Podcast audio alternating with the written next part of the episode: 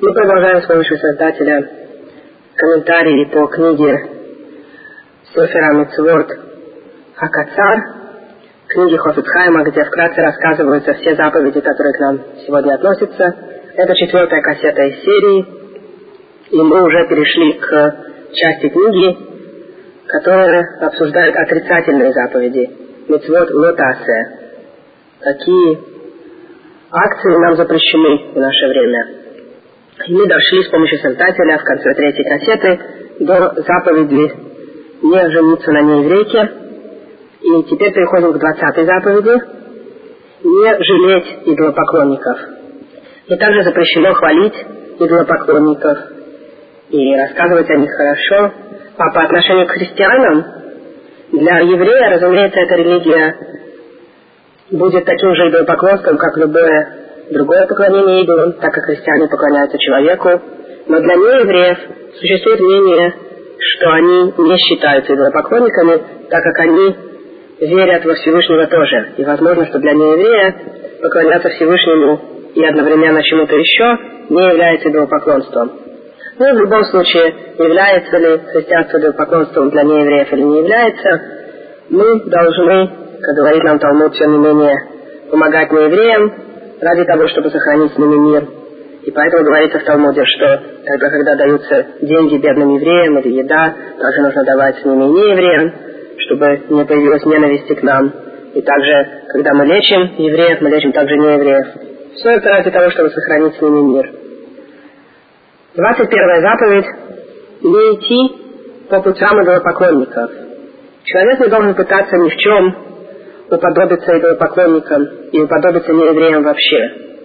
Поэтому если у евреев определенная стрижка, а у неевреев другая стрижка, то еврей не имеет права постричь свои волосы, как делают неевреи. Если евреи носят один вид одежды, а неевреи другой, то нельзя носить тот вид одежды, который носят неевреи. Тем не менее, не запрещено носить такую одежду, которую человек сам бы и так носил для удобства. Нет обязанности специально искать вид одежды, который отличается от всех неевреев. Поскольку, поскольку человек не пытается уподобиться неевреям, а просто носит удобную одежду, это разрешено. Одно из практических применений этой митцвы – это не отращивать волосы впереди мужчине, называемый чуб. Также запрещено иметь сегодня прическу, где сзади волосы очень длинные, как делают многие неевреи. Нам нужно аккуратненько стричься, чтобы ни впереди не оставить длинную челку, ни сзади не оставить гриву, а выглядеть аккуратно постриженным, как делают евреи. Есть среди евреев те, кто очень коротко стригутся, и в этом обязанности нет. Но, во всяком случае, нельзя отращивать длинные волосы впереди или сзади. И кроме проблемы с такой стрижкой в отношении того, что тогда человек поступает как нееврей, существует еще другая проблема, а именно одевание тфилина. Когда человек одевает тфилин на голову, как мы рассказывали в серии этих кассет в положительных заповедях, одна, кажется, на первой кассете мы говорили о положительной заповеди одевать тфилин. И в том числе мы обсуждали, что тфилин должен находиться наверху на голове, так, чтобы нижняя его часть не была ниже, чем то место, откуда растут волосы, корешки волос. А у многих людей тфилин оказывается очень низко, на челке. Такой человек, у которого длинная челка, часто носит филин очень низко, но даже если он будет носить филин выше челки, там, где корни волос, все равно само обилие волос впереди может оказаться хацицей, преградой между тфилином и головой. Потому что слишком большое количество волос, необычное количество волос, считается преградой, по многим мнениям. И тогда человек не выполняет заповедь тфилина. И это очень серьезный грех. Поэтому очень важно не иметь слишком длинные волосы впереди. 22 заповедь не слушать пророка, пророчествующего от имени идола. Если перед нами приходит человек и говорит, что так-то и так-то сказал ему такой-то идол, то мы обязаны его не слушать. И, конечно, запрещено также слушать христианских миссионеров, хотя они не заявляют, что они пророки, но они рассказывают от имени основоположника христианства то, что он рассказывал и, как мы уже говорили, христианство для еврея, во всяком случае, является идолопоклонством, потому что христианство заявляет, что основоположник этой религии был самим Богом, и верит в так называемую Троицу, концепцию, которая продвигает идолопоклонство. И Тора нам говорит не слушать всех видов пророков, в кавычках, которые пророчествуют от имени идола, и тем более, которые продвигают свое собственное поклонение. И не следует не спрашивать их никаких знаков, никаких доказательств, а если человек раздумывает над знаками идолопоклонников, то он этим ломает этот строжайший запрет. 23 заповедь – не уводить никакого еврея за идолопоклонством. И мы уже прочли с вами на предыдущей кассете про заповедь не уводить целый город евреев за идолопоклонством. А здесь описывается отдельная заповедь не уводить отдельного человека, чтобы он поклонялся идолам. И мы уже обсуждали на предыдущей кассете, что те, кто уводит евреев, чтобы они стали атеистами, тоже ломают этот запрет, и даже более строгий запрет, потому что атеист еще хуже, чем идолопоклонник. И вообще, любой человек, который уговаривает евреев не соблюдать какие-либо заповеди, является месситом, подстрекателем. Только основной случай мессита – это тот, который приводит к идолопоклонству. Но, в принципе, любой, который уговаривает других грешить, берет на свою душу очень-очень серьезный грех. Часто еще более серьезный, чем сам грешник. 24 заповедь – не любить того человека, который вас уводит от Торы. 25 заповедь – не забывать о ненависти к людям, которые уводят нас к идолопоклонству или к атеизму. 26 заповедь – не спасать подстрекателя, когда его осудили на смерть. То есть в обычных случаях еврейский суд пытается всегда спасти грешника, и поэтому если, скажем, Сначала суд приговорил грешника к наказанию смерти, но потом, когда его уже повели к месту, где он будет наказан, появились какие-то оправдания, или кто-то выступил, что у него есть возможность найти оправдание этому человеку, или он сам решил, что у него есть еще какие-то оправдания, которые он не сказал на суде, то мы возвращаем судебный процесс назад, чтобы он мог высказаться. Может быть, найдется что-то полезное в его словах. И таким образом его удастся оправдать. Все это относится к любому грешнику, кроме подстрекателя. Если подстрекателя приговорили на смерть, то уже его не возвращают назад на пересмотр приговора. 27 заповедь – не пророчествовать от имени идола. До этого мы слышали о заповеди не слушать того, кто пророчествует от имени идолов, а теперь отдельная заповедь не пророчествовать от имени идолов. 28 заповедь – не делать раны на теле ради идолопоклонства. Имеется в виду древний обычай некоторых видов идолопоклонников делать надрезы на теле или вырывать волосы, как мы увидим, для своих идолов. И также запрещено делать то же самое ради мертвого. Поэтому, когда у человека умер его родственник, он не может вырывать на себя волосы или царапать себе кожу, чтобы текла кровь. Все это запрещено нашей Торой, и Тора говорит, что мы святой народ, и не можем поступать таким образом. 29 отрицательная заповедь – не клясться впустую. Как сказано, не бери имя Всевышнего твоего Бога в суе. Имеется в виду четыре вида клятв, шав, пустых клятв. Существует также запрет клясться ложно, как мы увидим позже, но сейчас мы говорим о пустых клятвах – которые запрещены этим запретом, а именно клясться, изменив то, что всем известно. Например, поклясться, что мужчина – это женщина, или что камень – это кусок золота. Второй тип клятв впустую – это клятвы, которые не нужны. Например, человек, который поклялся, что камень – это камень, или мужчина – это мужчина. Третья клятва – это человек, который клянется что он не исполнит какую-то заповедь. Это тоже клятва в суе, потому что мы уже поклялись на горе Синай, все наши души там были и приняли себя соблюдать все заповеди Торы. Если человек клянется, что он не будет соблюдать какую-то из заповедей, это пустая клятва. И, наконец, четвертая клятва Шав, клятва в суе, это когда человек клянется сделать то, что невозможно сделать. Например, он клянется, что он не будет есть и пить семь полных дней подряд – или что не будет спать три полных дня подряд. И если человек специально таким образом поклялся, то все это называется клятвой в суе. И еще человек, который благословляет благословение Всевышнему, когда это не положено делать, он тоже ломает заповедь не клясться именем Всевышнего в суе. Но по некоторым мнениям он только ломает запрет раввинов, что брахали ватала, пустое благословение, когда благословение произнесено не в положенных обстоятельствах, по некоторым мнениям запрещено только раввинами, и человек из Торы не ломает запрет клясться именно Всевышнего в суе.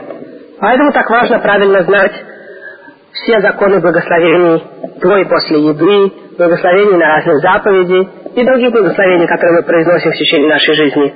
Потому что человек, который не знает эти законы, постоянно будет либо есть или делать заповеди без благословения, когда нужно было бы сделать благословение, либо наоборот произносить благословение впустую, брахот ли ватала. Например, человек, который не знает точно законы, начал есть и сделал благословение на какие-то виды еды, которые перед ним, а потом перед ним принесли другие виды еды. И он уверен, нужно ли ему снова делать благословение на то, что ему принесли сейчас. Если он не сделает благословение, а по закону надо было сделать, то тогда он будет есть без благословения, что запрещено, конечно.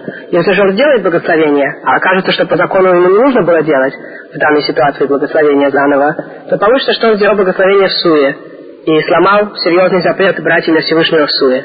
Поэтому очень важно знать законы, когда нужно делать благословение, когда нет. Если перед человеком много видов еды, в каких случаях ему нужно сделать одно благословение на всю еду, в каких нужно сделать отдельное благословение на каждый из видов еды. Все это нужно изучать. У нас есть короткая кассета «Благословение и праздники», где мы рассказываем очень вкратце эти законы, но существует очень много деталей, которые требуют изучения. Тридцатая заповедь. Не клясться ложно, когда речь идет о деньгах. Мы позже поговорим о другой заповеди, не клясться ложно, когда речь не идет о деньгах. Но сейчас мы обсуждаем заповедь не клясться ложно в суде ради того, чтобы отрицать обязанность заплатить деньги. Например, один человек занял у другого деньги, а теперь он не хочет платить и поклялся в суде, что он ничего не должен. И если потом он хочет раскаяться, то он должен не только вернуть то, от чего он отрекался, но еще добавить пятую часть. И во времена храма приносилась определенная жертва в такой ситуации, когда человек поклялся ложно за деньги или вещи, которые он должен был отдать и не хотел отдавать. 31 заповедь – не клясться ложно в обычной ситуации. Это обычные виды ложных клятв. Будь то клятвы, в которых есть какая-то выгода, или клятвы, в которых никакой выгоды нет. И есть люди, которые привыкли все время поддерживать свои слова клятвами – они рассказывают какие-то глупости, и потом, чтобы не поверили, говорят, что они клянутся, что это так. А на самом деле они очень серьезные запреты этим ломают. И нужно быть осторожным, чтобы вообще никогда не клясться. Праведники не клянутся, даже когда то, что они говорят, абсолютная правда. Зачем зря клясться? Вдруг окажется, что какие-то детали неточные, и получится, что человек поклялся ложно. И запрет на ложные клятвы относится и к клятвам на будущее, и к клятвам на прошедшее. Есть человек, который поклялся, что он что-то сделал, а он этого не делал. Или наоборот, человек, который поклялся, что он что-то сделает, а потом не сделал то, что он поклялся сделать. Во всех этих случаях ломается очень серьезный запрет. И, кстати, человек, который обещает сделать митцву, ему это засчитывается как клятва, и поэтому очень важно, если вы хотите сделать какую-то митцву, сказать блинедер. Например, многие говорят в синагоге, я дам 100 долларов, например. Нужно сказать блинедер, без клятвы, потому что может оказаться, что вы потом не сможете дать, и получится, что вы сломали клятву. 32 заповедь не убивать другого. Ну и, конечно, не требуется долго рассказывать об этой заповеди. Это заповедь, которая вполне понятна любому здравомыслящему человеку. И эта заповедь входит в все заповеди Ноха, поэтому даже не еврею запрещено убивать.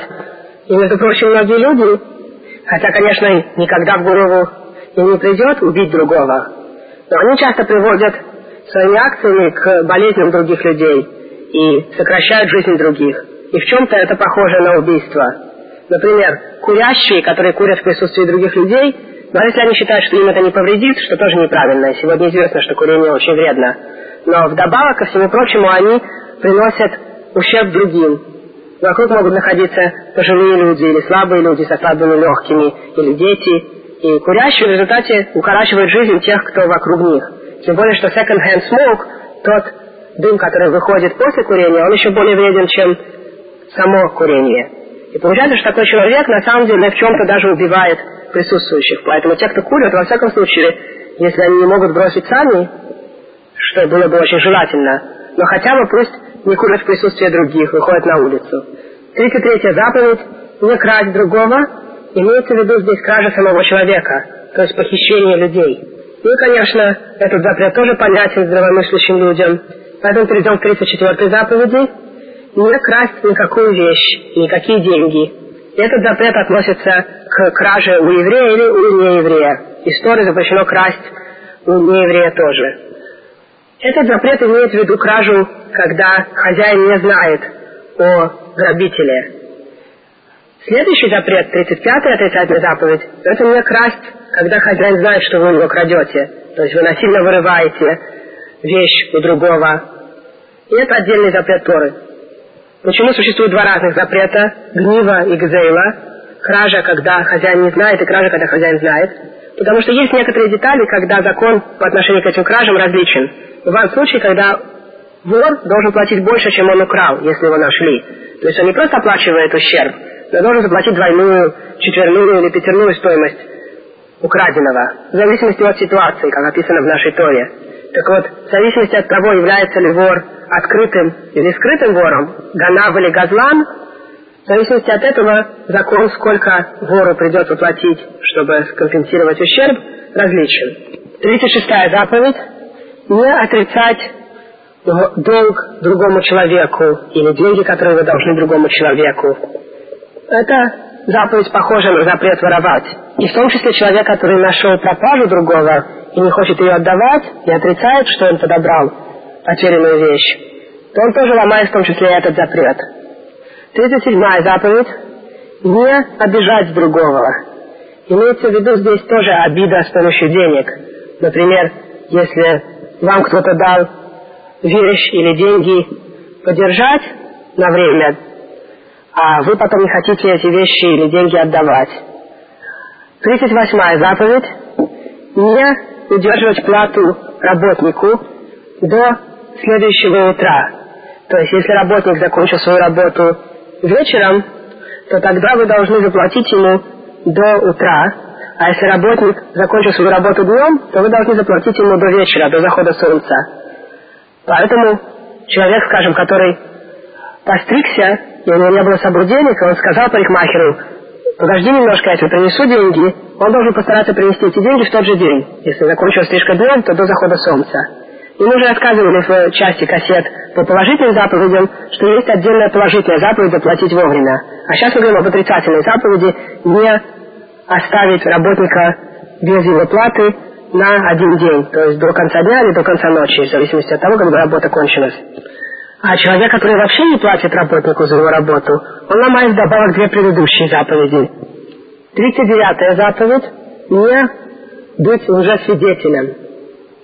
И это одна из тех десяти заповедей, которые мы слушали на горе Синай. Вы уже наверняка знаете, что есть 613 заповедей всего, и из них 10 мы слышали на горе Синай, а остальные были рассказаны, пока мы ходили по пустыне. Все они записаны в нашей письменной Торе, в пяти книгах Муше.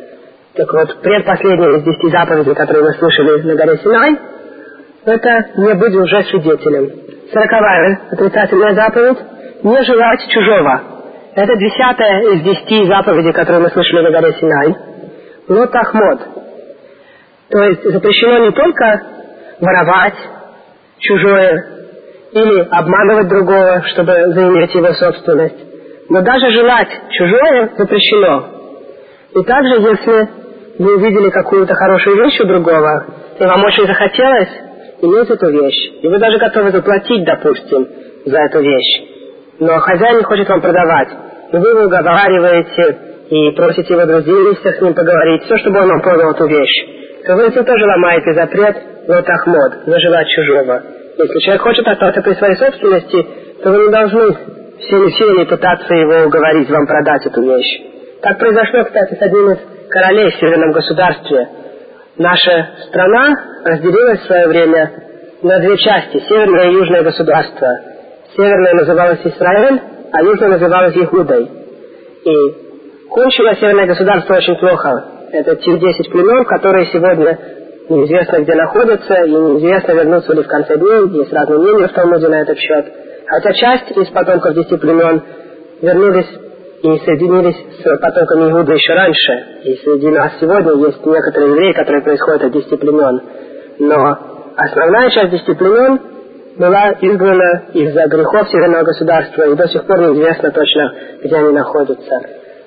Так, так или иначе, короли северного государства в основном были грешные. И один из самых грешных таких королей, Ахав, именно через грех Лот Ахмод, желание чужого, пришел к множеству других грехов, в том числе к убийству. Как это произошло? Около его дворца находился виноградник, который ему очень нравился. Он принадлежал некому Навоту.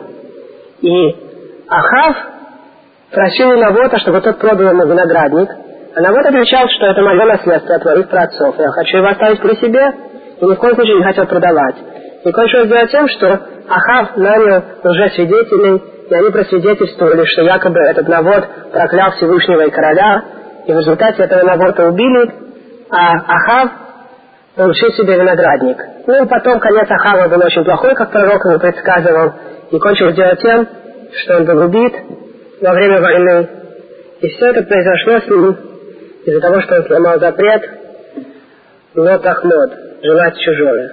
И следующая, 41 заповедь, похожа на предыдущую, и говорит нам тоже не желать чужого, но эту заповедь человек ломает сразу же, как только он захотел чужое, и стал раздумывать о том, как бы ему заполучить. А предыдущую сороковую заповедь Лот Ахмод человек ломает, когда он все-таки имел успех и получил чужую вещь, которую он желал получить. Сорок первая отрицательная заповедь – не уменьшать три вещи, которые по Торе положены жене от мужа. Эти три вещи включают еду. Человек обязан обеспечивать жену едой. Одежду. Муж должен давать жене деньги на одежду. И онота. Отношения с женой. И в Талмуде объясняются точные правила, сколько человек обязан давать жене еды, сколько одежды, насколько часто он должен ей покупать новую одежду и сколько раз бывать с ней. Все эти условия описаны в Талмуде точно, и все зависит от богатства самого человека и от того, насколько сложна его работа. Поэтому, например, очень бедный человек должен своей жене покупать определенное количество еды, покупать ей новую одежду в определенные интервалы времени. Но если человек побогаче, от него требуется больше. И, в принципе, человек, который происходит из богатой семьи, у них в семье принято покупать такой-то вид одежды, какие-то деньги тратить на одежду, то он должен также давать своей жене. А если он происходит из не очень богатой семьи, но жена происходит из богатой, то он должен давать жене так, как она привыкла в доме отца. Все эти точные законы описаны в Талмуде, Шуханарухе, и также по отношению с интимными связями с женой. Человек, который работает на тяжелой работе и очень устает в течение дня, не обязан бывать так же часто, как человеку, у которого работа простая, и работает он в том же городе, и у него остается свободное время каждый день. Опять же, описывается в Талмуде и Шуханарухе законы того, сколько человек обязан бывать женой, в зависимости от того, насколько сложна его работа. И если жена прощает его, то он не обязан с ней бывать в те времена, когда она ему разрешает. Но человек, который еще не выполнил заповедь Приоргвия, то есть у него еще не родилось как минимум мальчик и девочка, должен продолжать бывать женой во все времена, когда ему положено по Талмуде. Столько раз в неделю, сколько описано в Талмуде Шульханарухе для людей его профессии и его ситуации. До сих пор мы говорили о том, что Тора обязывает человеку сделать для жены.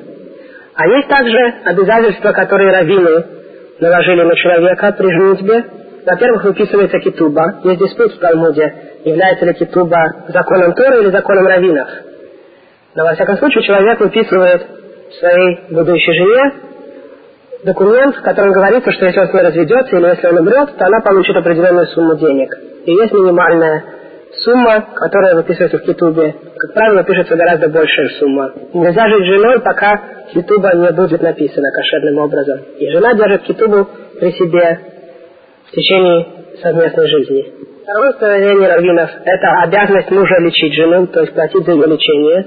Третье – это спасти жену, если ее похитили. Четвертое – это заплатить за похороны жены, если Хасвишалом она умерла.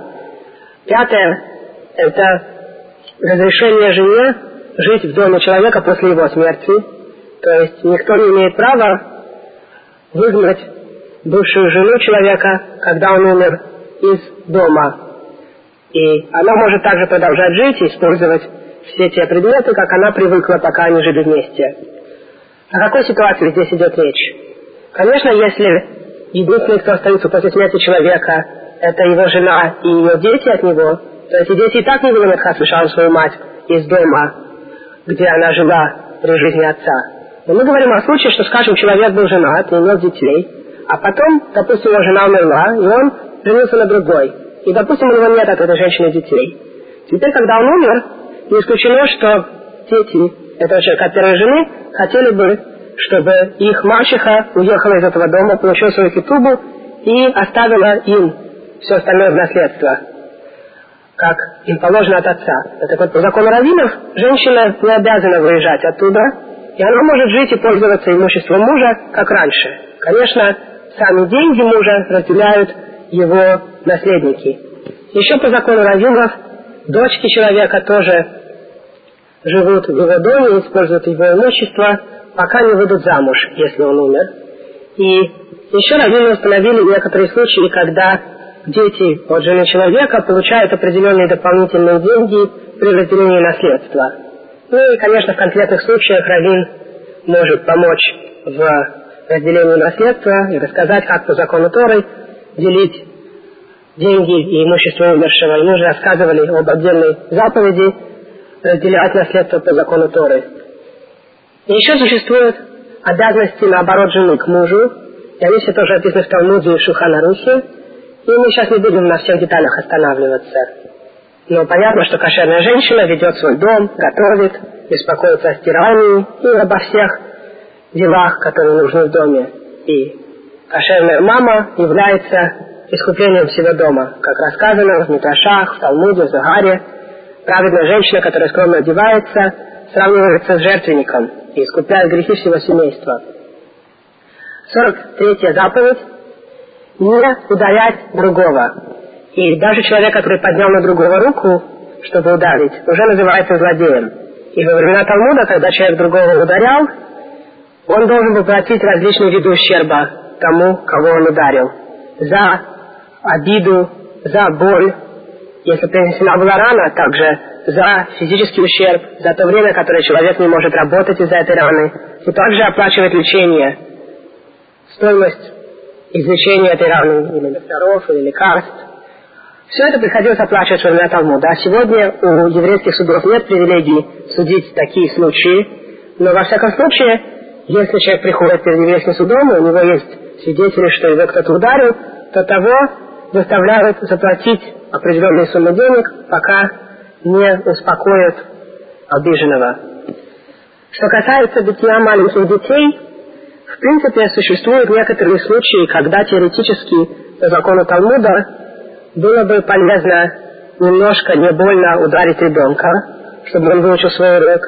Но сегодня принято так не поступать по многим причинам. Одна из причин – это то, что в этой стране могут забрать ребенка. Американцы всегда очень боятся того, что они называют child abuse.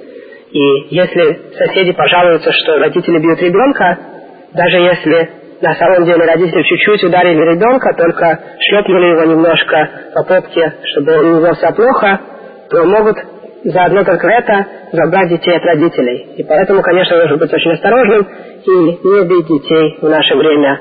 И есть другие способы наказания. Для сомнения, человек, который по-настоящему любит своих детей, будет их наказывать ради того, чтобы они не распустились.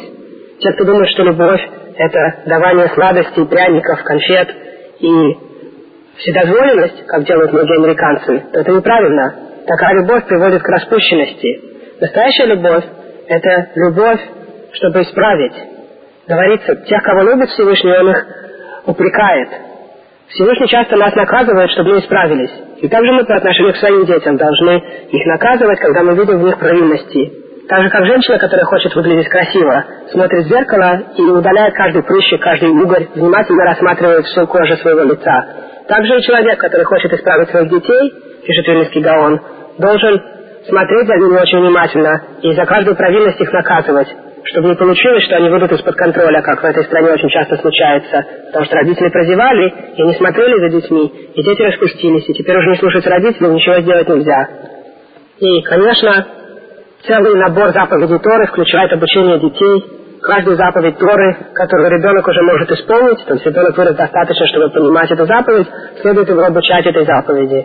И также, если ребенок ломает запрет, и он уже достаточно взрослый, чтобы понимать запрет, и все равно продолжает ломать его, то следует его наказывать всякими способами. Но бить, как я уже сказал, в наше время не рекомендуется. 44-я заповедь – не ударять отца или мать. Конечно, эта заповедь включается в предыдущую, потому что никого нельзя бить. Но отца или мать запрет бить более строг, и человек, который бьет отца или мать, пока у них не появилась рана, и идет кровь, он получает за это наказание смертью, в то время как человек, который ударил другого, за это наказание смертью во всяком случае не получает. Поэтому здесь это считается отдельной заповедью. Ударить отца или мать запрещено более строго, чем ударить любого другого. И поэтому были врачи, которые не хотели производить операции или делать даже уколы своим родителям, потому что может случайно быть, что они принесут ненужные раны и случайным образом сломают очень серьезный запрет. Поэтому, если есть другой врач, который может это сделать, то лучше, чтобы сделал другой врач. Но если нет другого врача, то тогда ребенок может производить операцию над родителями, потому что в этом в общем митцва врача. Он разрезает больного ради лечения, и Тора дает ему это разрешение. И хотя, в принципе, ударить другого или тем более принести рану нельзя, то здесь это можно ради исправления и ради лечения.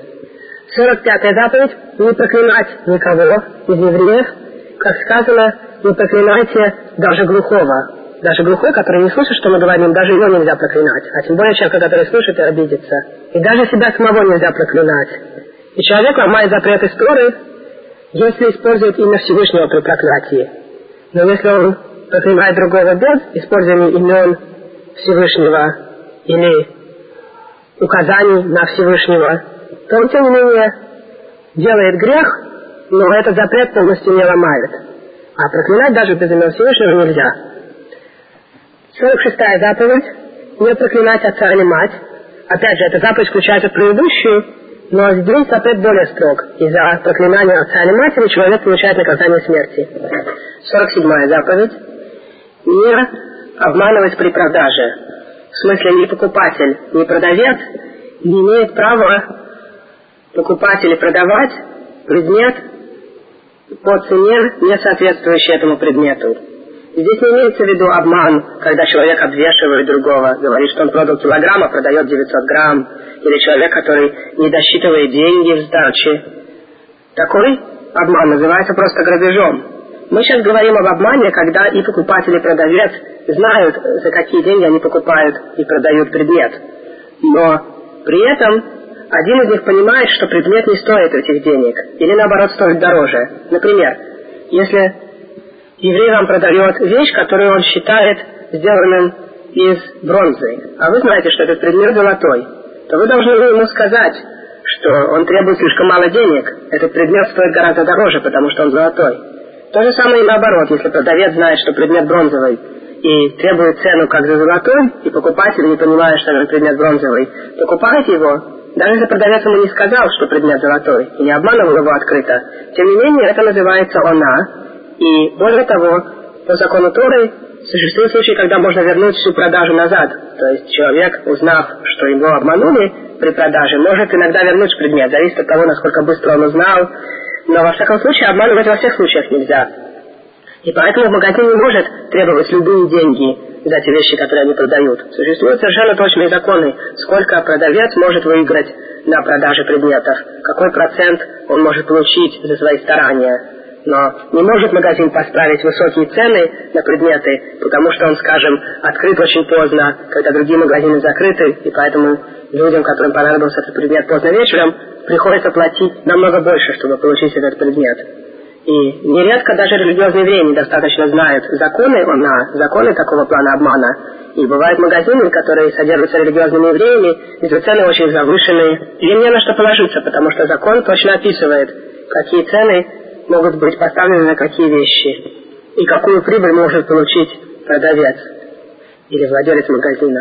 Другие случаи, которые вытекают из этой заповеди, это, например, человек, который купил пальто у еврея, и потом в карманах пальто нашел драгоценности, о которых, скорее всего, продавец не знал, когда продавал, то требуется вернуть эти драгоценности назад. И множество других случаев существует, когда закон Иона заставляет человека вернуть купленное. потому что продавец не знал о настоящей цене предмета. Или наоборот продавца взять назад проданный предмет, потому что покупатель заплатил за него слишком большую сумму, не понимая настоящей ценности предмета. 48 заповедь не обманывать человека словами, и также все виды оскорблений или издевательств включаются в этот запрет. И так, например, человеку, который раньше грешил в чем-то, а потом перестал делать этот грех, нельзя напоминать и говорить, вот вспомни, как ты раньше совершал такой-то и такой-то грех. И также нееврею, который перешел в иудаизм, запрещено напоминать о том, что он когда-то был неевреем, это может его обидеть. Также запрещено, например, спрашивать не очень умного и знающего человека о вещах, которые он, скорее всего, ответить не сможет. И таким образом вы его обидите. Все виды обид, издевательств и обманов словами включаются в этот запрет. Ну и, конечно, доводить других до слез, и тем более собственную жену, включается в этот запрет. И человек должен быть очень осторожен, потому что, так как в своей семье он проводит больше времени, чем с кем-либо еще, то у него гораздо больше шансов делать положительные митвы, находясь в семье, и гораздо больше возможностей сломать запреты, находясь у себя дома. Он может постоянно исполнять множество заповедей по отношению к жене, любить ближнего своего как самого себя, уважать жену, помогать ей во всем. И может, наоборот, постоянно находить поводы ругаться и злиться, и упрекать ее за вещи, которые на самом деле не важны. И у нас есть целая кассета, рассказывающая о счастье в еврейской семье, как человеку добиться того, чтобы в семье было счастье, была радость, и муж и жена были довольны друг другом. 49 и 50 заповеди не оскорблять нееврея, который перешел в иудаизм. И также не обманывать нееврея, который перешел в иудаизм, деньгами. То есть предыдущие две заповеди, которые относились к любому еврею, теперь еще раз относятся к нееврею, который перешел в иудаизм. Несмотря на то, что гер, нееврей, перешедший в иудаизм, включается в категорию еврея в предыдущих двух заповедях, но к нему Тора еще раз повторяет. И существуют отдельные две заповеди, не обманывать его в деньгах и не оскорблять его словами.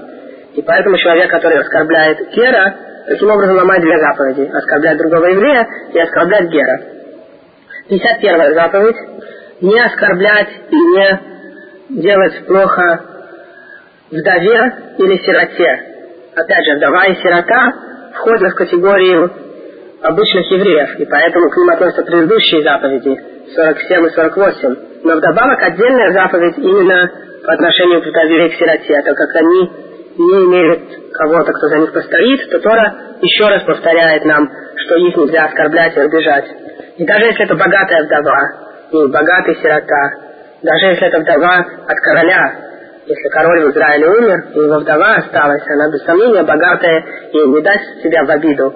И тем не менее запрещено истории ее обижать больше, чем любого другого еврея. То есть обижающий ее ломать два запрета. Обижать другого еврея и обижать вдову. 52 заповедь. Не требовать возвращения долга назад, когда вы знаете, что должник не имеет денег. Это, конечно, непростая заповедь, которую нужно выполнить, и тем не менее Тора нам заповедует, что тот, кто занял другому деньги, и теперь бедняк использовал эти деньги и не может вернуть, то мы не должны от него требовать. Требовать можно деньги только тогда, когда мы знаем, что у него деньги есть, и он не хочет возвращать. И даже запрещено проходить перед домом этого бедняка, чтобы бедняк увидел того, кто занял ему деньги, и расстроился, что он не может отдать. Но с другой стороны, должник, у которого появились деньги, не имеет права оттягивать время, а должен сразу же вернуть тому, у кого он занимал, если срок уже пришел и деньги у него есть. И на этот счет сказано в книге Мишлей, в притчах Шломо, не говори своему другу, иди и вернись потом, завтра я тебе верну, в то время как у тебя есть деньги сегодня. И также запрещено занимать деньги у другого с целью, чтобы их истратить просто так, а потом должник не сможет заплатить. И на этот счет сказано тоже в притчах Шломо, занимает злодей и не выплачивает. 53 заповедь.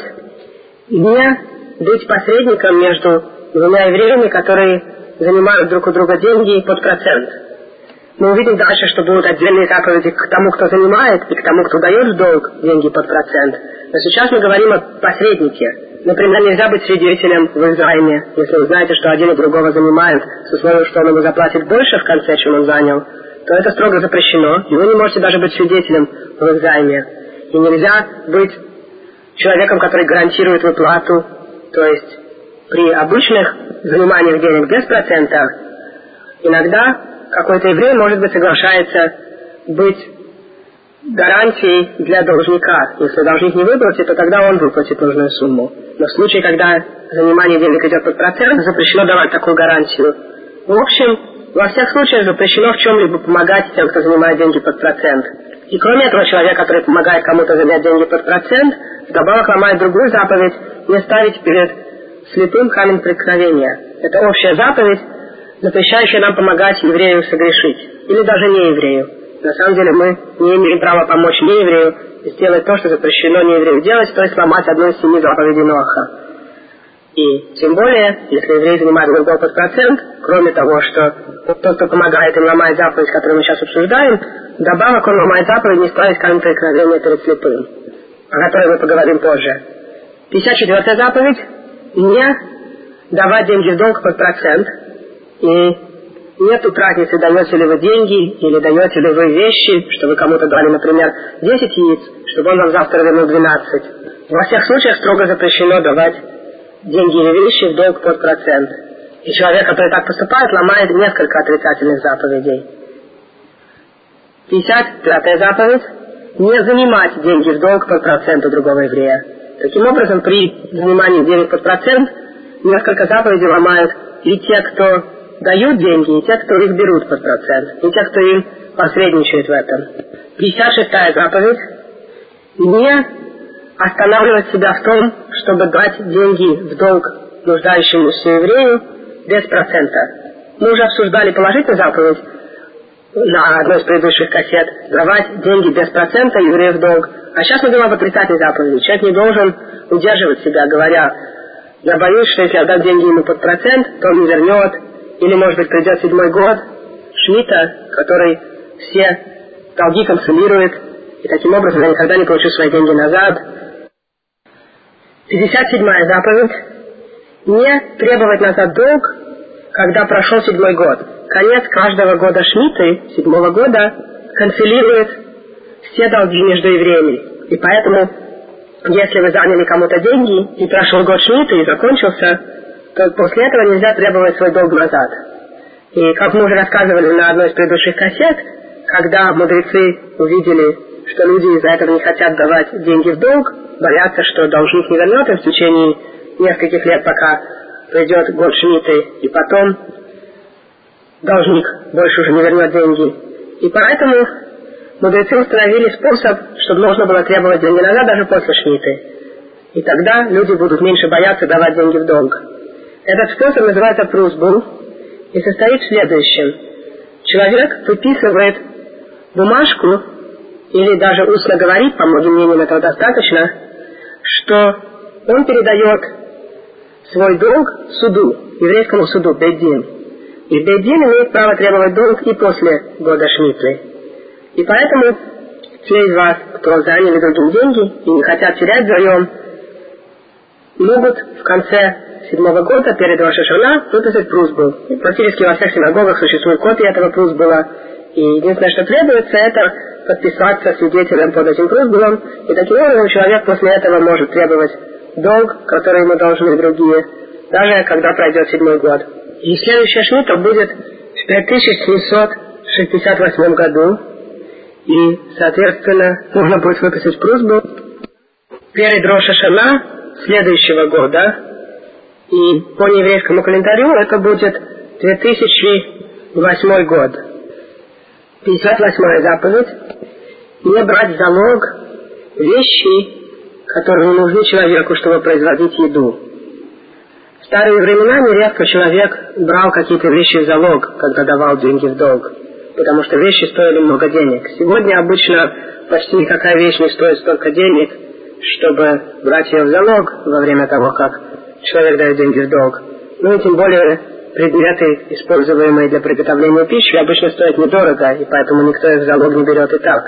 Но в старые времена человек мог, скажем, взять в залог ступу, в которой мельчат, толкут злаки, чтобы сделать муку. И Тора нам это запрещает. Нельзя брать те приборы, которые используются для приготовления пищи.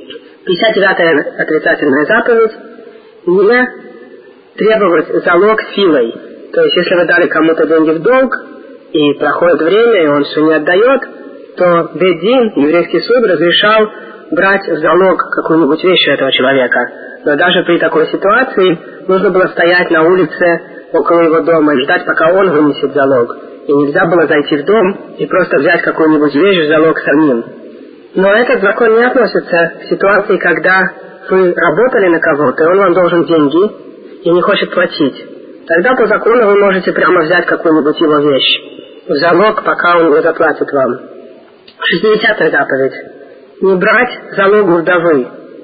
И неважно, богатая вдова или бедная. 61 заповедь.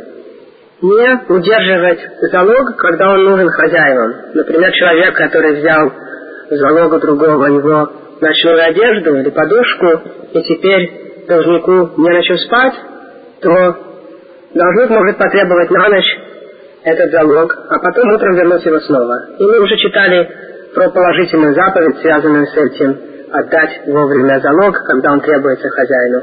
62 заповедь – не сжимать руку перед бедняком евреем. И когда бедняк просит вас, вы обязаны всегда дать ему хоть немножко. Поэтому полезно всегда с собой таскать в кармане много мелких монет. Если нет возможности каждому давать по доллару, тем более, что мы стараемся в основном давать основные деньги цедаки, которые мы отделяем с нашей зарплаты в фонды, размер баланес или на ешивы, там, где можно сразу выписать чек на сумму денег, соответствующую нашей зарплате, десятую часть или пятую часть, как мы уже обсуждали. И самый лучший способ цедаки, когда Шуханарах, именно давать туда, где будут распределять эти деньги таким образом, что ни дающий не знает, кто получает, ни получающий не знает, кто дает. И тогда получающий не настолько стесняется брать деньги. И поэтому основные деньги мы пытаемся отдавать в разные фонды такого плана. Но, тем не менее, когда бедняки ходят по синагогам или по улице и просят деньги, нужно им хоть немножко дать какие-нибудь монетки. И если нет монет, надо его тогда успокоить, чтобы он не обиделся. Сказать, если бы у меня были деньги, я бы дал, но у меня нету. Что касается человека, который молится, и в этот момент пришел бедняк, это очень частая ситуация, в особенности в синагогах Буропарка, когда именно во время молитвы в основном бедняки собирают деньги, потому что для них это единственное время, когда они могут найти людей, которые дадут им деньги. То существуют различные законы, когда можно отдать деньги во время молитвы, а когда не следует прерывать молитву. Ведь человек, который ищет в карманах деньги и передает их бедняку, теряет концентрацию молитвы, как известно. И поэтому есть места молитвы, где не следует давать деньги бедному. Например, Шмон Эсре, молитва, которая произносится с особой концентрацией, и человек не должен отвлекаться на давание денег другим в этот момент. И также, когда человек произносит первую паршу Шма, первый отрывок Шма, он не должен давать деньги. Но в других местах молитвы некоторые раввины разрешают давать деньги бедному, несмотря на то, что человек занят своей молитвой. Ну и поэтому, конечно, полезно иметь деньги на готове в кармане, чтобы не особенно прерываться при давании денег и продолжать молиться с концентрацией. 63-я заповедь – не проклинать судью. Потому что человек, который пошел в еврейский суд и в результате был признан виновным, например, он должен теперь заплатить деньги, а он считает, что он все равно прав, то часто он выходит и начинает проклинать судью. В принципе, нельзя проклинать никакого еврея, как мы уже читали. Но судью проклинать запрещено еще отдельных заповедей. Ну и, конечно, мы уже говорили, что вообще проклятие другого еврея – это очень строгий запрет, а тем более проклинать мудрецов Торы, раввинов очень и очень серьезно запрещено. И даже просто рассказывать против них плохое или издеваться над ними является очень строгим запретом. И также этот же стих Торы, говорящий о непроклинании судей, также подсказывает нам, как говорит Талмуд, что нельзя проклинать Всевышнего Хасвишалом. И человек, который проклинает Всевышнего, заслуживает смерти. Но в наше время, конечно, еврейский суд не может никого приговорить к смерти. Но понятно, конечно, что нужно держаться очень далеко от человека, который проклинает Всевышнего. 64 заповедь. Не устанавливать судью, который не подходит для этой должности. Еврейские судьи должны быть праведными людьми, то время как судьи, которые не смогут правильно судить, которые либо недостаточно знают, либо они не могут честно и правильно судить и не являются положительными людьми, подходящими для этой должности, запрещено их устанавливать как судей. И сегодня, к сожалению, существуют такие еврейские судьи в Батыдинин, которым не положено быть бы судьями. И нужно держаться подальше от таких Батыдинин. И если у вас есть какая-то тяжба с другим евреем, нужно пойти в такой еврейский суд, в котором известно, что сидят праведные раввины и не принимают никаких взяток, и не судят нечестно, а все делают правильно по закону Торы.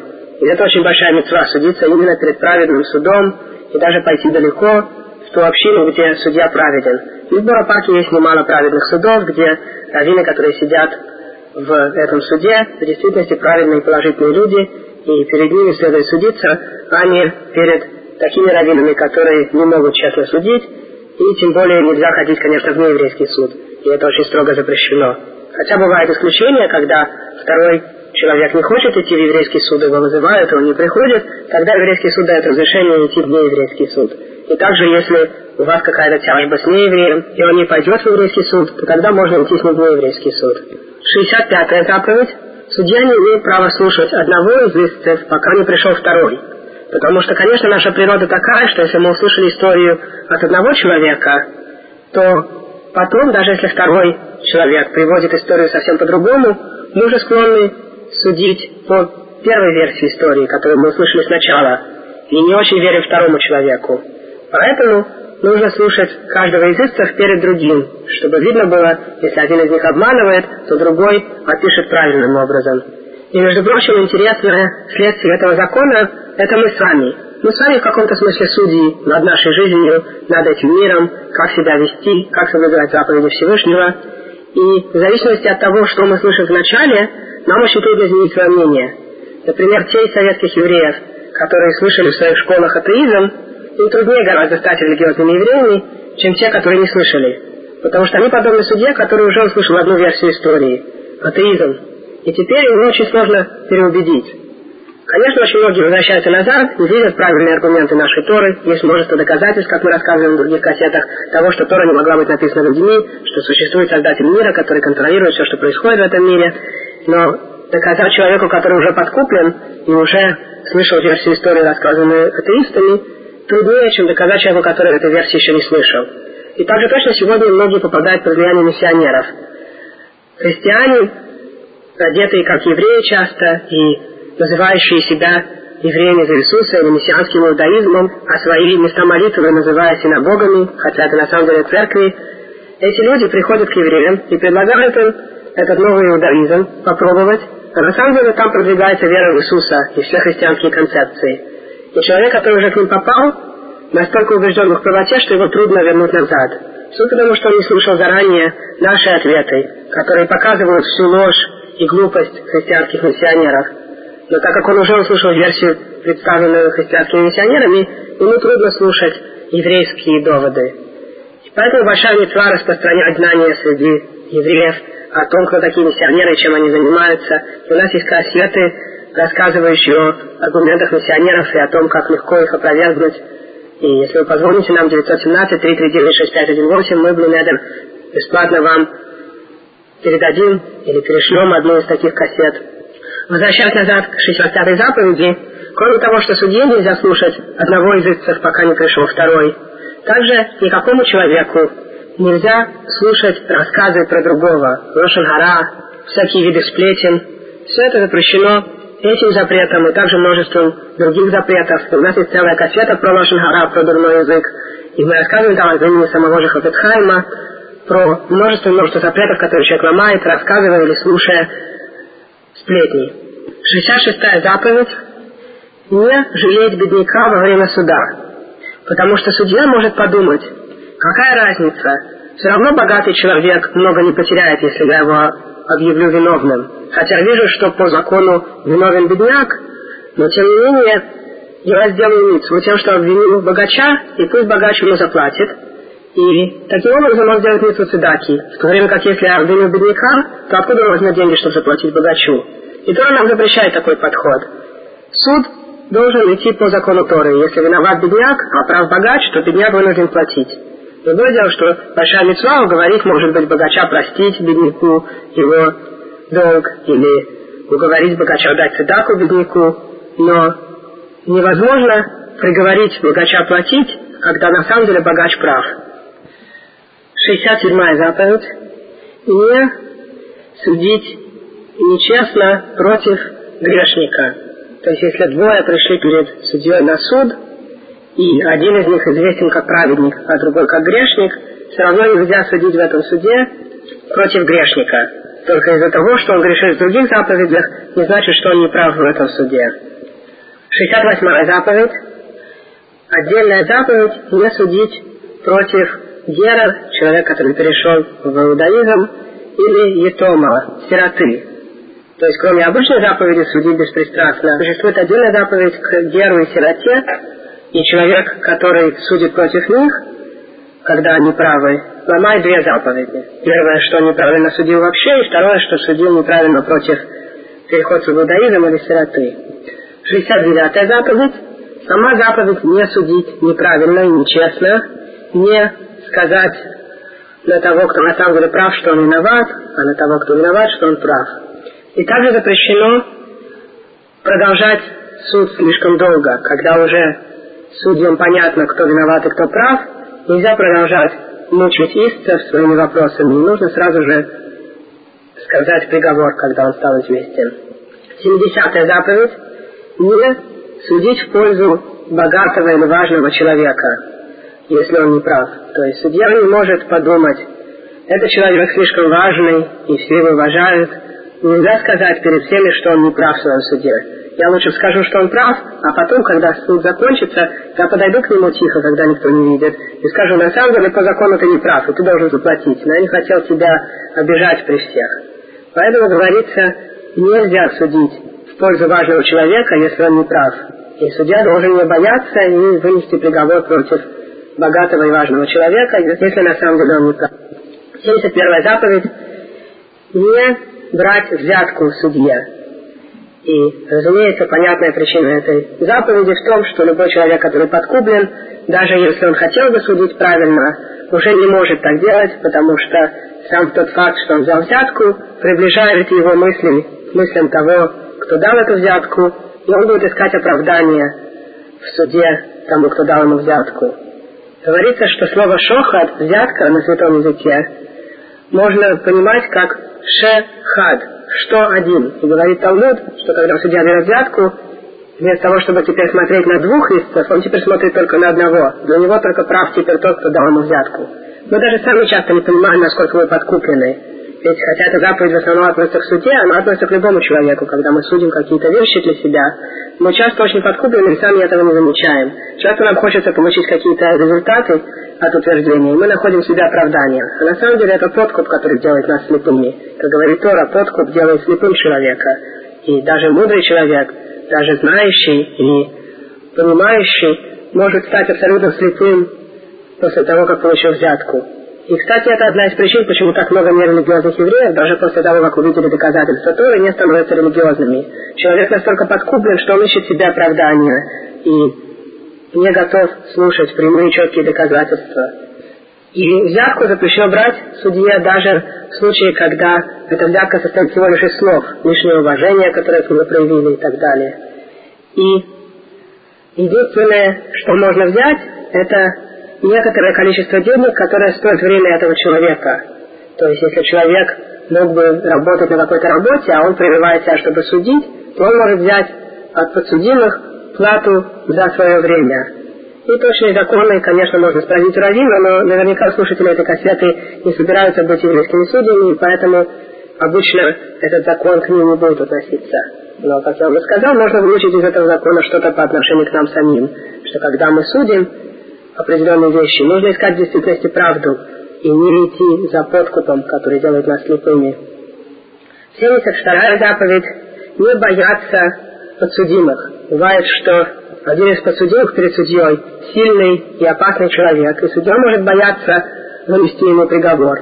Тогда ему следовало бы не браться за суд вообще. Но если он уже взялся за суд, и теперь он видит, что виноват сильный человек, он должен вынести приговор против этого сильного человека и не бояться, что этот сильный человек ему теперь навредит. 73-я отрицательная заповедь – не принимать судебное решение согласно одному свидетелю. Тора нам заповедует слушать двух свидетелей. Поэтому если один свидетель видел, как какой-то человек, скажем, сделал какой-то грех, то суд не может вынести приговор этому человеку согласно показаниям одного свидетеля. И также, если, скажем, один свидетель сообщает, что какой-то человек должен другому деньги, и что он присутствовал при займе, этого тоже недостаточно для того, чтобы заставить платить. Но есть случаи, когда свидетельства одного человека достаточно. Например, чтобы заставить заемщика поклясться, что на самом деле он уже вернул долг. То есть, если двое приходят, один говорит, что я занял другого деньги, уже вернул, а другой говорит, нет, ты не возвращал, и у меня есть один свидетель, его не можно, согласно показаниям одного свидетеля, заставить платить, но мы можем заставить поклясться, что на самом деле деньги были возвращены. 74-я отрицательная заповедь – не принимать свидетельство близкого родственника. Свидетели должны не иметь родственных связей с теми, против кого или за кого они свидетельствуют. И какие родственники сюда включаются, описаны в Талмуде и в случае, когда вам нужно давать показания, в случае суда с каким-то близким для вас родственником, нужно узнать раввина, является ли этот родственник достаточно близким, чтобы запрет давать показания для родственника или против родственника имел силу. 75-я заповедь не принимать свидетельства от грешников. Свидетель в нашем суде должен быть праведным человеком. Поэтому человек, который, скажем, ломает заповеди или нечестный человек, не может быть свидетелем. И более того, если есть всего два свидетеля, один из них праведный, а другой грешный, то даже праведный не должен этим грешникам давать показания. Если он знает, что второй свидетель бесчестный, то он не должен идти давать показания с ним. Даже если сами показания правильные. 76-я заповедь, о которой мы уже немножко говорили, не ставить камень преткновения перед слепым, имеется в виду слепым в какой-то заповеди. То есть нельзя приводить любого другого греху. Если кто-то слеп в отношении какого-то греха и собирается согрешить, вы не должны ему в этом помогать, а наоборот должны его останавливать, если можете. И по этой же причине нельзя продавать в магазинах те вещи или продукты, которые приведут людей к греху. Например, религиозный еврей не может держать магазин, где продаются для женщин не скромные платья. Женщина должна одеваться очень скромно и если платья, например, слишком короткие, или у них вырез спереди или сзади, или короткие рукава, то такие платья еврей не может продавать, потому что этим он делает, что покупатель будет грешить. Женщина будет ходить в таком платье и совершать очень серьезный грех этим.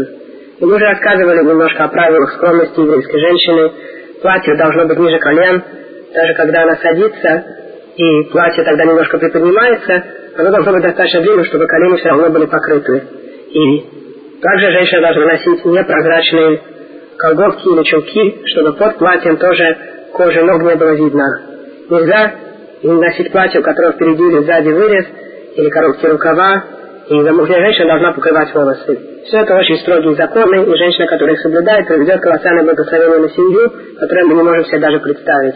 А женщина, которая их не соблюдает, приводит к страшным грехам себя и всех, кто ее видит, всех, кто нее смотрит, и Хасва Шалом на всю свою семью приводит серьезные грехи. Я уж не говорю, что те, кто произносит благословение, а перед ними нескромно одета женщина, этим делают пустое благословение, брахали ваталам, как мы уже говорили, так же, как нельзя произносить имя Всевышнего просто так, также нельзя произносить благословение, когда это не положено. И когда перед человеком нескромно одетая женщина, он не может произносить благословение.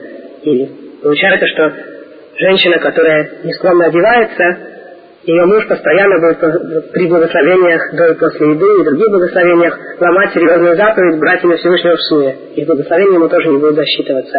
Поэтому очень-очень важно повлиять на жены, сестер и дочек, чтобы они одевались скромно. И эти величия еврейской женщины, дочки Сары и Ривки, Раха и Лилеи, и тогда она достигнет небывалых высот, как может достичь настоящая еврейская мама, еврейская сестра, еврейская дочь.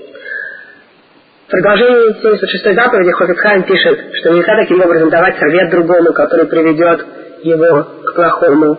Нельзя вообще давать никакие плохие советы и вообще приводить любого человека к греху. И, как мы уже сказали, даже не еврея нельзя привести к греху. То есть привести нееврея к несоблюдению одной из семи заповедей, которые к ним относятся, заповедей Ноаха. Ну и, конечно, запрещено человеку иметь некошерный магазин, где он продает пищу, и не только из-за запрета того, что он приводит евреев к еде некошерной пищи, потому что наверняка в его магазин в том числе будут приходить евреи, но и к отдельному запрету Торы делать бизнес из некошерной пищи. Тора не запрещает изредка продать что-то некошерное. Например, человек, который ловит рыбу сетьми, и ему попалась некошерная рыба, может ее продать не еврею. Но человек, который делает бизнес из продажи некошерной пищи, ломает запрет Торы.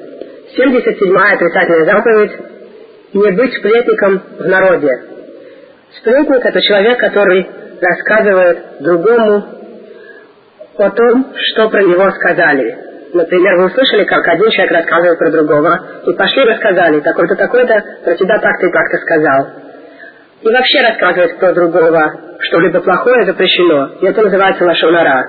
И запрет сплетен, и запрет лошонара, дурного языка очень строги, и мы имеем, как вы уже сказали, целую кассету, которая рассказывает об этих законах, и, пожалуйста, вы можете ее получить, позвонив нам, время мы вам ее передадим или пошлем, и очень важно следить за языком, не говорить плохо про других евреев, и искать всегда оправдания другим, и находить хорошие качества у других, а не плохие. И существуют виды слов, которые попадают под категорию дурного языка, а есть те слова, которые попадают под категорию пыли от дурного языка, авак лошенгара, то есть немножечко от дурного языка. Например, если вы рассказываете про кого-то даже хорошее перед его врагами, и когда они услышат, то будут говорить против этого человека плохое, или если вы будете говорить слова типа «Кто бы мог подумать, что этот человек станет таким мудрым или таким праведным?» И через эти слова вы показываете, что когда-то он был далеко не таким умным и далеко не таким праведным.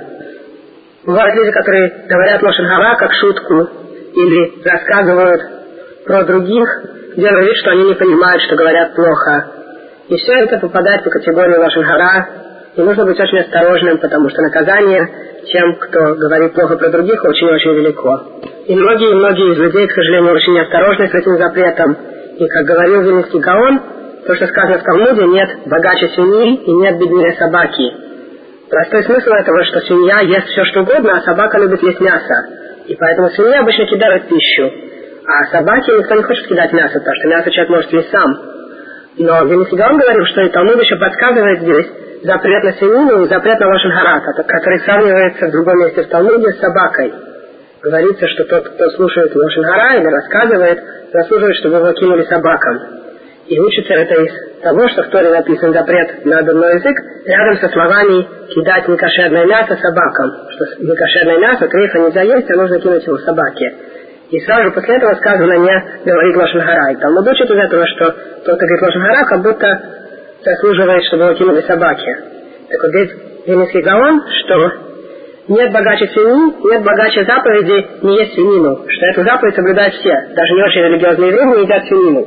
Нет беднее собаки, нет беднее заповеди Лошен Хара, которая более строга, чем остальные заповеди, а большинство людей с ней неосторожны. Эта заповедь очень бедная. И нам всем нужно очень стараться и очень учиться, чтобы не говорить ничего плохого против других, а тем более против праведных евреев, раввинов, против знатоков Торы, Против них запрещено говорить ложь на в гораздо большей степени, чем против кого-либо еще. И есть отдельные случаи, когда можно рассказать что-то плохое про другого, случаи, когда это принесет пользу тому, кто слушает. И мы уже рассказывали точные законы на кассете про дурной язык. Скажем только здесь, что, к примеру, если человек ищет шедух, ищет жену, и знаете про эту девушку, что она не скромная, или что она будет изменять мужу, у нее есть всякие дружки, то можно этого человека предупредить. И хотя просто так нельзя было бы сидеть в компании и рассказывать про эту девушку плохие вещи. Но в данном случае, раз вы знаете, что за правду она не скромная, и человек сейчас может попасться или жениться на ней, то можно этого человека предупредить. И также, если кто-то ищет партнера по бизнесу и считает, что какой-то человек не подходит в партнеры, а вы знаете, что это человек обманщик, то можно предупредить. Но только в случае, когда вы знаете это точно, и нельзя преувеличивать, а только рассказать то, что вы знаете в точности. Но рассказывать просто так в компании плохое про других всегда запрещено. 78-я заповедь – не ненавидеть другого кошерного еврея. И поэтому, даже если кто-то согрешил по отношению к вам, все равно вы не должны его за это ненавидеть. А нужно встретить его и рассказать ему, почему ты так не сделал, и попытаться завести мир с ним, чтобы он больше к вам плохо не поступал. Но человек, который молчит и не сообщает о своей обиде, но сам в сердце держит ненависть, ломает этот отрицательный запрет и ненавидеть другого в сердце. Но если вы видите, что кто-то грешит, и вы его предупреждаете, что это делать нельзя, но он все равно продолжает делать, то тогда вы имеете право его ненавидеть. И я бы тут добавил от себя, что сегодня существует немало евреев, которые даже когда их предупреждали, что что-то запрещено, продолжают ломать эту заповедь. И есть некоторые оправдания, что этих людей обучали в нерелигиозных школах, в союзе в атеистических школах, и поэтому они привыкли уже грешить. И поэтому трудно сказать, можно ли их ненавидеть за то, что они грешат. Ведь эти люди не понимают в достаточной степени глубину нашей Торы и важности соблюдения заповедей. И если мы будем подходить к ним с любовью, то часто можно их приблизить к Торе, и они становятся религиозными евреями. 79 заповедь – не стеснять другого. И здесь имеется в виду довести его к стеснению с помощью ваших слов, или же обидеть его каким-либо образом, чтобы он стеснялся. Бывает, что человек бледнеет от того, что против него что-то сказали. И Талмуд сравнивает говорящего с убийцей. Так же, как убийца делает так, что кровь уходит от человека. Также и тот, кто обижает другого, тот бледнеет, делает так, что кровь выходит от этого человека. И поэтому запрещено еврея называть по кличке, даже если он привык к этой кличке. И тем не менее, человек, который не хочет соблюдать заповеди, его сначала предупреждали, когда никто не слышит, но все равно продолжает не соблюдать, то тогда можно его стеснять при всех, ради того, чтобы он вернулся и начал соблюдать заповеди. Ну и как мы уже упомянули в предыдущей заповеди, сегодня нужно быть осторожным, потому что множество людей, даже если стеснять при всех, от этого лучше не станут, а станут только хуже. И нужно всегда знать, как наилучшим образом приблизить человека к Торе. И если в действительности с помощью обид он станет соблюдать заповеди лучше, тогда стоит его постеснять среди других. И, конечно, запрет Лошен здесь не относится, потому что вся цель человека – это улучшить другого. И тогда можно сообщить его раввину, его родителям, что он поступает неправильно, чтобы, может быть, они могли на него повлиять. И Лошен как мы уже говорили, в основном относится, когда человек просто так рассказывает среди людей плохое про других. Но если он предупредил своего человека, чтобы тот не делал плохого, и этот человек продолжает делать, тогда нужно найти возможность повлиять на этого человека и, если это поможет, сообщить другим о грехе этого человека, чтобы, может быть, они на него повлияли. Или этот человек застеснялся и перестал грешить. 80-я заповедь – не искать возмездия против другого. И 81-я заповедь – не вынашивать зла против другого. В чем разница между этими двумя заповедями? Объясняет нам Талмуд, что если, допустим, вы попросили у вашего соседа, верни мне молоток, и тот не дал, и потом он к вам пришел и попросил вас занять ему свой молоток, то если вы ему скажете «не займу, так же, как ты не занял мне», то вы сломаете первый из запретов – не искать возмездия, не мстить.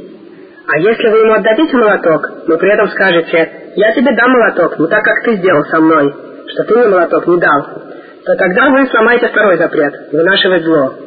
А как правильно поступить? Просто дать молоток и забыть полностью о том, что он вам сделал. И как пишет Хафицхайм, все, что в этом мире, это пустота и щита. Не нужно забывать о тех мелочах, которые часто люди помнят, что кто-то сделал другому что-то неприятное. Но нужно забыть об этом и любить других евреев, как самого себя, и не вынашивать злобу за то, что они нам сделали. 82 заповедь – не останавливаться перед спасением другого. Как сказано в Торе, не оставайся спокойным, когда жизнь твоего ближнего в опасности. Таким образом, если вы видите, что кто-то тонет или находится в ситуации опасности, вы должны его спасти. И по этой же причине можно предупредить другого человека, когда ему грозит опасность.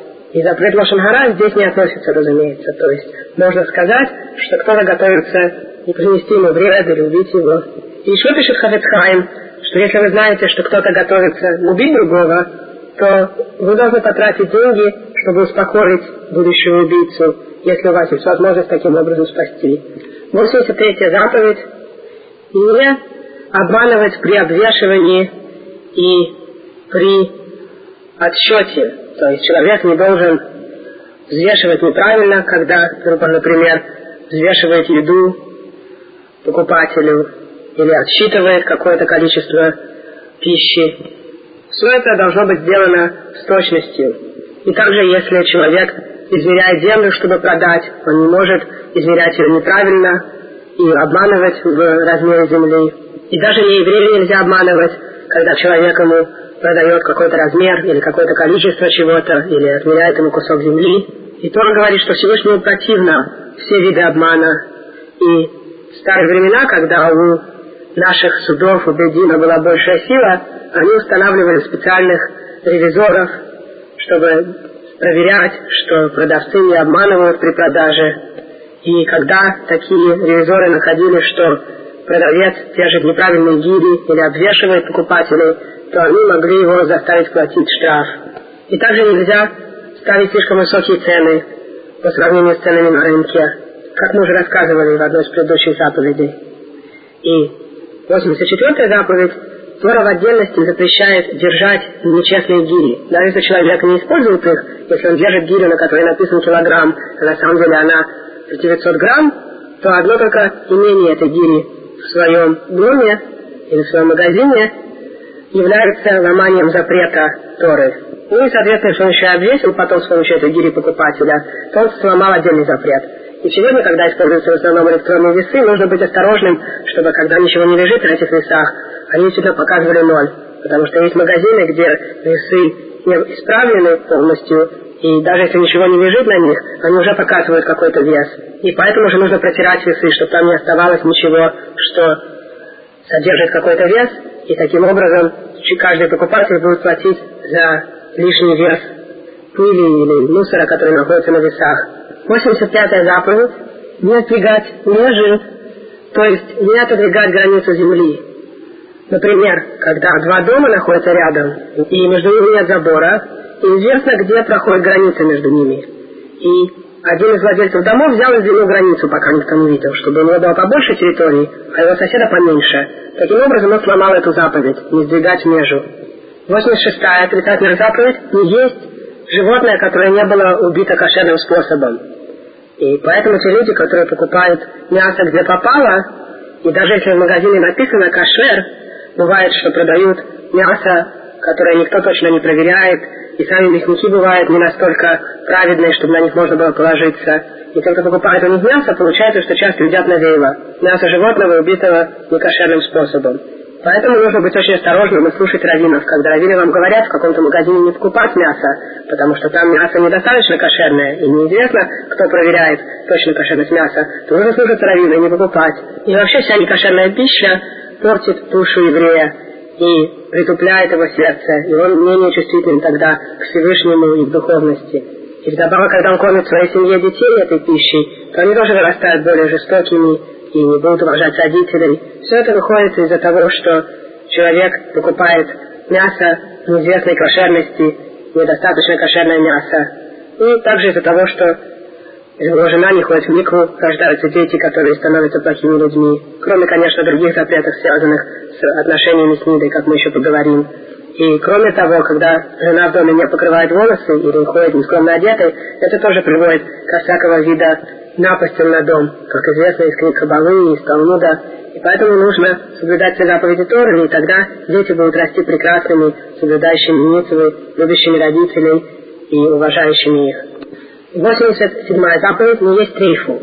Предыдущий запрет относился к животному, которое было убито некошерным образом. А трейфа – это животное, которое из кошерных пород и убито кошерным образом, но внутри органы оказались недостаточно здоровые, и Талмуд сообщает нам, что есть такие виды органов, которые привели бы животное к смерти в скором времени, и мясо этого животного нельзя есть. Оно называется трейфа. Поэтому, когда животное убивают, у него проверяют легкие. Часто в легких находится то, что называется сирхот. И тогда это животное не кошерное. И бывает мясо, которое глад кошер, это то, у которого легкие наиболее хорошие, а бывает просто кошер. И просто кошер по большинству мнений нельзя есть и тем более сифатским евреям.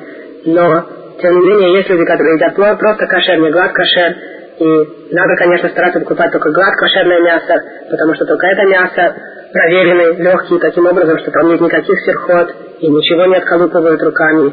А просто кошерное мясо, не глад, там некоторые виды серхот, некоторые виды проблем с легкими отколупывают руками и считают, что если отколупалось хорошо, то тогда легкие хорошие, и животное можно есть. И большинство раввинов запрещают есть просто кошерное мясо, только глад кошер можно есть. И кроме легких еще существует много различных трифот, видов проблем, болезней с органами и даже с внешними частями животного, которые могут делать само животное некошерным.